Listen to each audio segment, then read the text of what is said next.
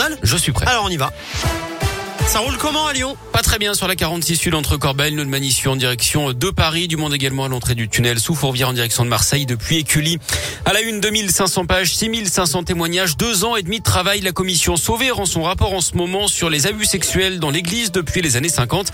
3000 religieux au minimum seraient concernés. Le rapport fait état de 216 000 victimes de clercs ou de religieux, 330 000 même si on prend en compte les agresseurs laïcs qui travaillent dans les institutions de l'église. En préambule de cette présentation, François Deveau, fondateur de la Parole libérée, lui-même victime des actes pédophiles de l'ancien prêtre Bernard Prénat, a interpellé les évêques de France. Écoutez-le. Savez-vous par exemple que dans le procès Prénat, le diocèse de Lyon refuse aujourd'hui d'indemniser les victimes non prescrites sur le prétexte qu'elles n'ont pas fait appel au fonds d'indemnisation de la République française, le CIVI. Faire payer le contribuable français pour une déviance connue par le diocèse depuis cinq décennies. On en est là de la repentance de la quête de pardon. La commission va proposer de dédommager financièrement les victimes, mais aussi de réformer la gouvernance de l'Église.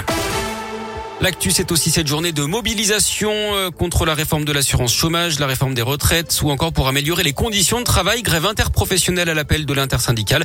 Manif à Lyon, dans une heure entre la manufacture des tabacs et la place Bellecour. Perturbation dans les gares, les écoles, les cantines et les crèches. Le détail est à retrouver sur radioscoop.com. Une grosse frayeur dans l'un. Hier, une bouteille de gaz a explosé dans un appartement d'Amberieux. En Bugey, une femme a été légèrement blessée et transportée à l'hôpital. Pas d'impact sur les autres locataires de l'immeuble.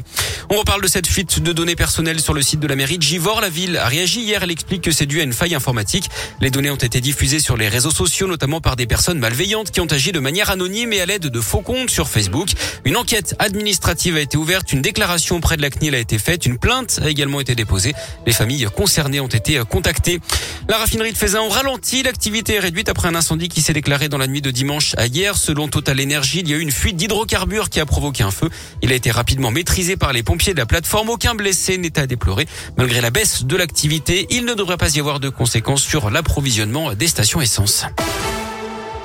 Les suites du derby dimanche soir entre Saint-Etienne et Lyon, d'après le programme supporter de 23 ans, a été placé en garde à vue, sera jugé prochainement. Deux fumigènes ont été retrouvés dans son caleçon. Un autre a lui été placé en garde à vue pour être entré sur le terrain après l'égalisation stéphanoise à la 95e minute. Cet homme de 35 ans a expliqué qu'il n'avait pas réussi à contenir sa joie au moment du but de l'Est Saint-Etienne.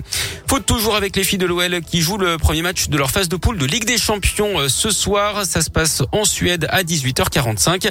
Et puis également du basket avec les gars garçons de l'Asvel qui euh, affrontent le Portel. C'est pour la première, euh, pour la deuxième journée de championnat, pardon. Pour la première journée, on rappelle hein, que les Villeurbanais s'étaient imposés à dimanche soir de justesse face à Gravelines Dunkerque 83 à 81.